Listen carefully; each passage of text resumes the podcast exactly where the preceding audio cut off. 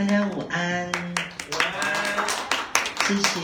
那么，台湾留声机西城行歌，呃，我们今天的讲座呢，特别请来了我们这个流行音乐的大神哦，就是陈秀男老师。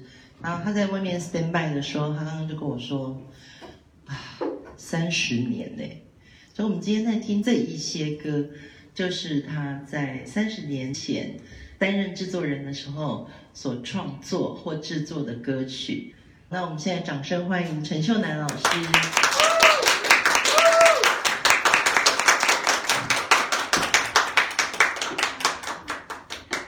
大家好，老师好。今天来这里大概讲一下怎么进入这个行业的。秀男老师，他昨天我们在蕊他的歌曲的时候，他一直在回忆他做哪些歌。那么我们挑了一些歌曲，就是老师曾经创作跟制作的歌曲，最具有代表性的，包含了张雨生的《大海》，叶倩文的《潇洒走一回》，小虎队的《青苹果乐园》，郭富城的《对你爱不完》，林忆莲爱上一个不回家的人，叶倩文林子祥的选择。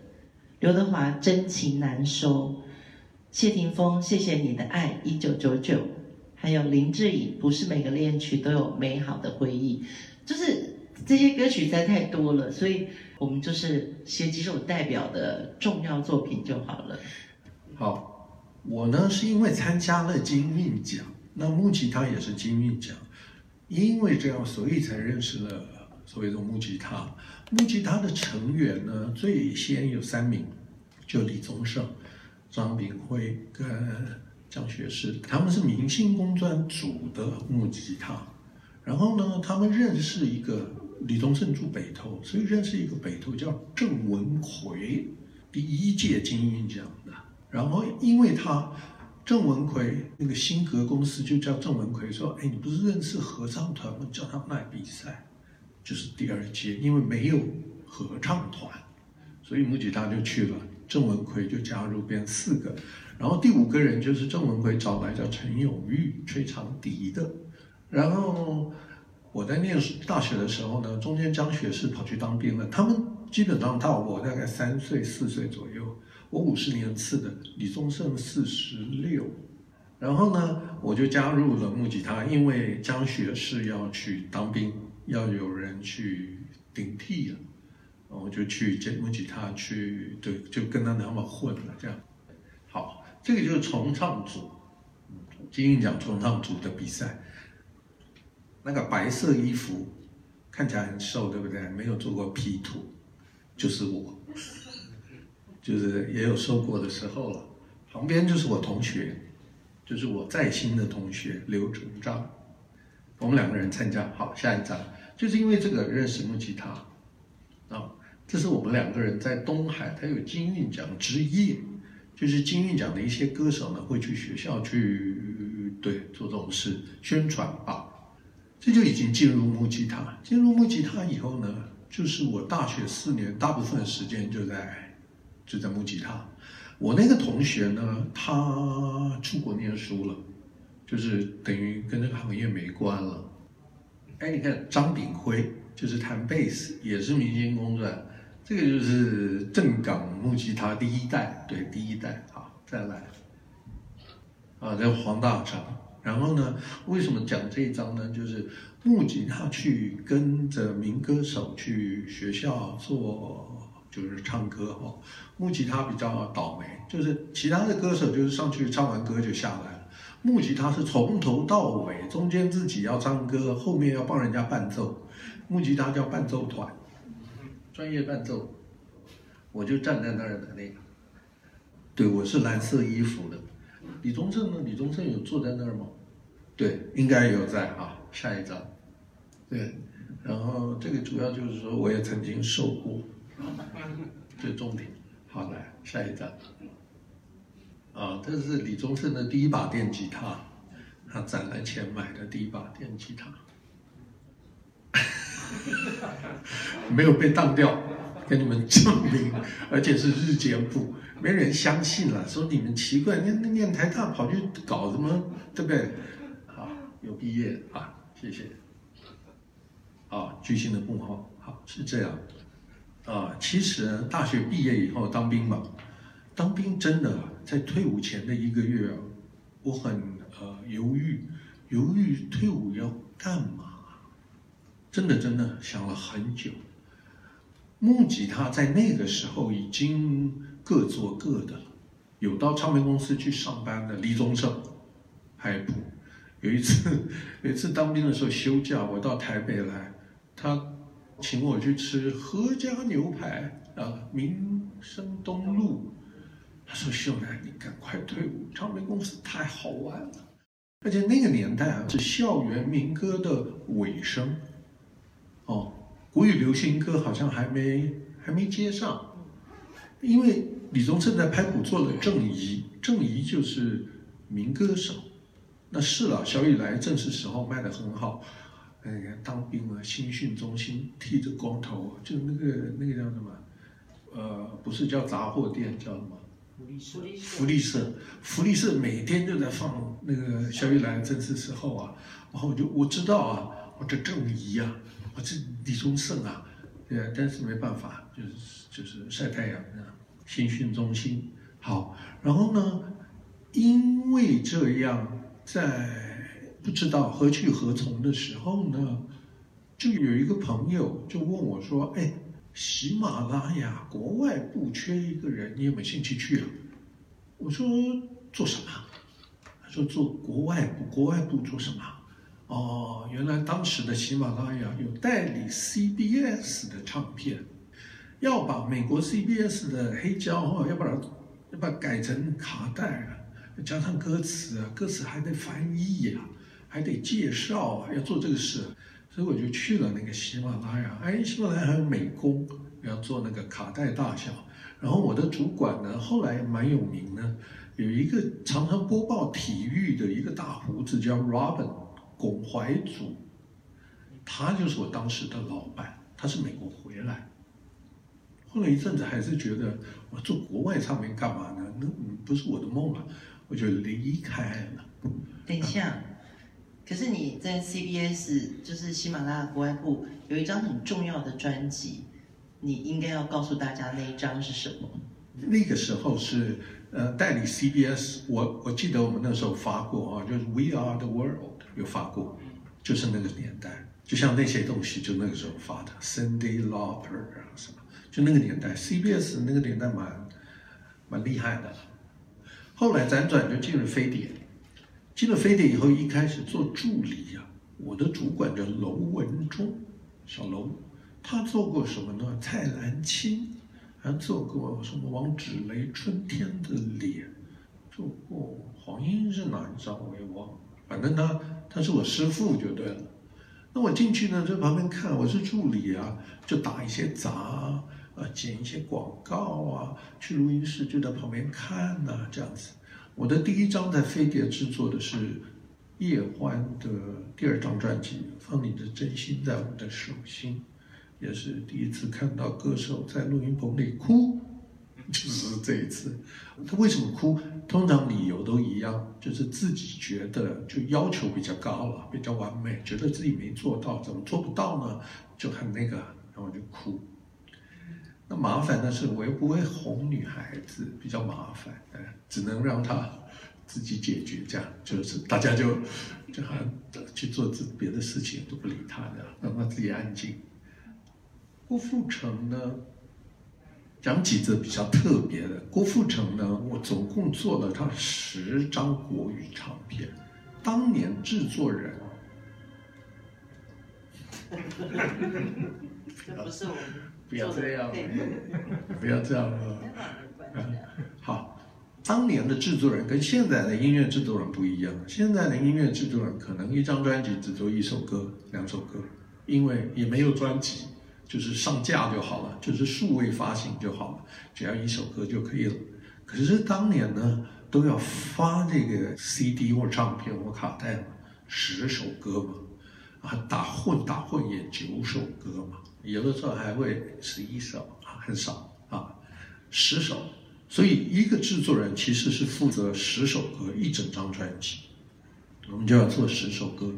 郭富城我做过十张唱片，一百首歌，嗯，他是很好玩。还有一次说，哎，老师，做这些歌都不好跳。他是 dancer 出身，我说哈，不好跳，什么意思啊？嗯，他也讲不明白，我也听不懂。我觉得是那个，就是中国人跟外国人不一样啊。他是 dancer，所以他节奏 groove 啊，律动啊，他要求的是那个。可是第一个我也不会跳舞，第二个我打电话给新加坡的何国杰 Ricky Ho，我们的我们的当家编曲，哎 Ricky，你会跳舞吗？不会啊。我说我说 Aaron，郭富城说我们的歌不好跳哎，我怎么办呢？没有解。这个问题没有解，有了。后来我有去美国了，去美国找编曲，那时候稍微解一下。但是在这之前都是 Ricky，就是中国华人，就是梅姐。总之他说快歌，我们有做过一些快歌，但是不好跳。对你爱不完是翻译歌，找不到人，急着要发，去求救，说你能不能找到一个编曲，在两天之内编好。对你爱不完，真的编好，真的寄回来，一听哦，还挺像样的，只用过这一次，叫 Raymond Wong，因为我根本不认识这个人，但是很厉害就对了，反正对你爱不完。好，郭富城这些歌不好跳，下一张。林忆莲是我见过最认真的歌手，会把所有的歌词都背下来，就是唱歌不看歌词，他。然后他呢，爱上一个不回家的人，呃，他进录音室，我看这个歌在哪儿唱，好像也是香港。是不是在录音之前，他就会写一封信给你？好，好，他是这样，他很认真，所以这个是他的第一张国语专辑。我呢，小小的自满一下哈，就是我那个时候觉得，这些歌手就飞碟飞碟做过这么多新人。但是我们自己觉得最难度最大的是他的第一张，就是要从平地，从默默无名到就你谁啊，没人认识到隔天哦，就一个歌，然后就大街小巷在唱，走在街上就啊啊啊这样子就变偶像了哈，就是第一张觉得非常重要啊，爱上一个不回家的人就是他的第一张，当然郭富城的第一张。也是对你爱不完，不好意思啊。小虎队的第一张《青苹果乐园》，不好意思啊。叶倩文，事隔多年，因为他的第一张其实是李泰祥老师的《一根火柴》，对，一根火柴。那但是隔很久啊，十几年啊，潇洒走一回，所以我我把它算成也是第一张，不好意思啊。当。台湾有很多的港星进来，什么刘德华什么都进来的时候，那是我们第一次发出邀请，叶倩文来台湾法国语，好不好？我们在这个之前没有用过港星，叶倩文就说：“我不要，我不要出国语唱片。”好了，总之叶倩文不愿意，然后香港就说：“哎，我们有一个叫林忆莲的，你们有没有兴趣？”那时候没网络哈，照片寄来啊。声音寄来，真的就寄了卡带啊，什么声音、照片都寄来。一看，那很痛苦。为什么？因为他在香港是天后，可是不好意思，台湾台湾媒体不认识他。那个时候，对，因为没网络，我就飞了香港，去香港见了他的面。哎，人家总经理很上道，坐在旁边。没问题啊，就相信台湾了，相信 Eric，Eric 啊，很厉害了。好了，然后我就痛苦了，为什么？我的朋友李宗盛在前一年的年底出版了《陈淑樺梦醒时分》，就是打着都会女性，有些人你不必等，有些事你不会懂。然后我在隔年一月要出他。她在香港也是都会女性代言人呐、就她一路的主张就是这样，性格也如此，我就糗了。为什么？前面有一个很红的，已经是对不对？我应该要另起炉灶啊！同一个这个战线，我怎么打得赢呢？对不对？真的，真的。所以跟作词的那个这个曲子是陈志远老师，曲没问题啊，作词伤脑筋啊，作词丁晓文，弄了很久，为什么呢？就是因为前面有一个都会女性陈淑华，梦醒时分。为什么叫爱上一个不回家的人？意思就是。我有我的主见，我可以爱上一个不回家的人，我不会因为他不回家我就啊、掉眼泪啊什么。总之，十首歌的歌词给了香港以后，过了一阵子，那个传真机那个时候啊，对不起，没电脑，传真机就传来很长的一大片，就是每一首歌，林忆莲小姐亲自手写，对于每一首歌她的意见建议。修改方向，十首，反正看到都晕了。哈，那个 fax 很长很长，总之后来就顺利了。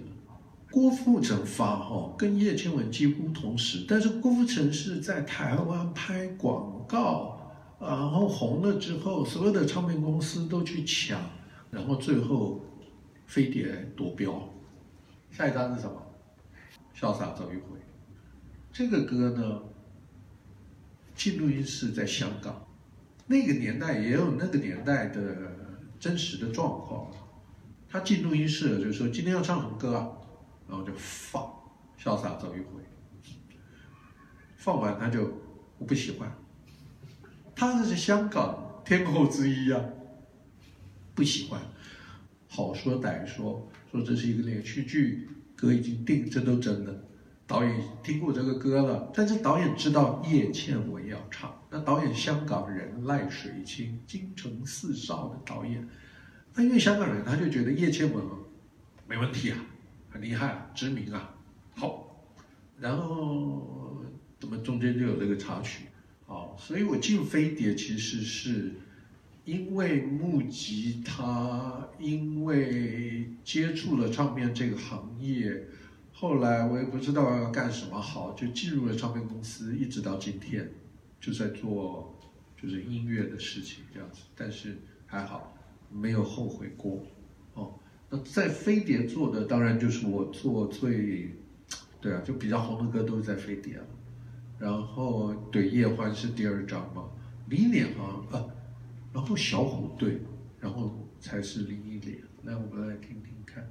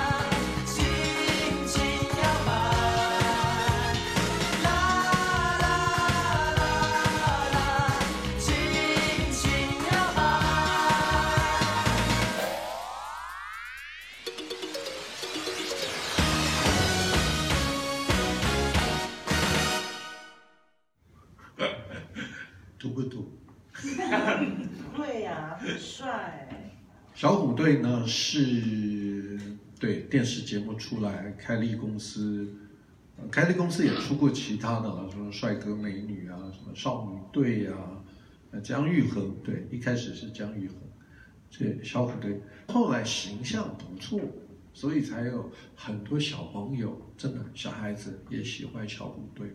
所以小虎队是第一次那个年龄层啊拉宽了，本来听歌的可能都是学生、年轻人，小虎队一出来，哎，怎么那么小的也在听啊？所以它的销售量当然也很夸张。然后，呃，其实《青苹果乐园》是放在《忧欢派对》专辑里的某个地方，就是《忧欢派对》的专辑，其实是，只是两首歌是介绍他们的师弟，就是小虎队，小虎队唱了一首这个，另外跟忧欢派对合唱的一首《新年快乐》，要放在那儿，先试试水，结果这个一试水试坏了。爆了，爆了怎么办？赶快出专辑啊！就出了《逍遥游》。可是呢，出《逍遥游》，哎，货柜车就《逍遥游》，对不对？对。好，我们当时跟几个广告公司还不错。当时是三洋汽车二十周年吧，二十嘛。好，可是很多厂啊，就是这个经销商在台湾有很。各县市都有经销商嘛，那大一点的经销商你就要去怎么样？要去照顾嘛，对不对？那他他经销商，比如说如果在桃园，桃园一定有他的客户嘛，就是买他车车的人嘛，而且车是一买再买，坏过几年坏了有新新的型号出来也要买嘛，所以很重要。好，我们就说小虎队啊，是我们现在正要捧的。已经出了，已经出了，走势不错。可是光小虎队不好玩啊，货柜车，小虎队货柜车巡回，货柜车开到定点，那个就是背板，然后前面搭台子，就在那里表演。货柜车里面呢，就是休息间装冷气，什么什么什么，哎，听一听，还挺好的。因为机车不是卖给老人的，卖给年轻人的。小虎队挺健康的，好痛苦，这个时候才来啊！你说那个去买一个货柜啊，那个很容易，去把它切开，什么冷气口，那个也很容易。第一场好像在台中，巧了，那个场地呢是个空旷的，是个室外空旷，可是是有点像石子地。就是地不是不是水泥的啦，不是什么体育馆，不是不是，就是就是外面的一个一个地方吧。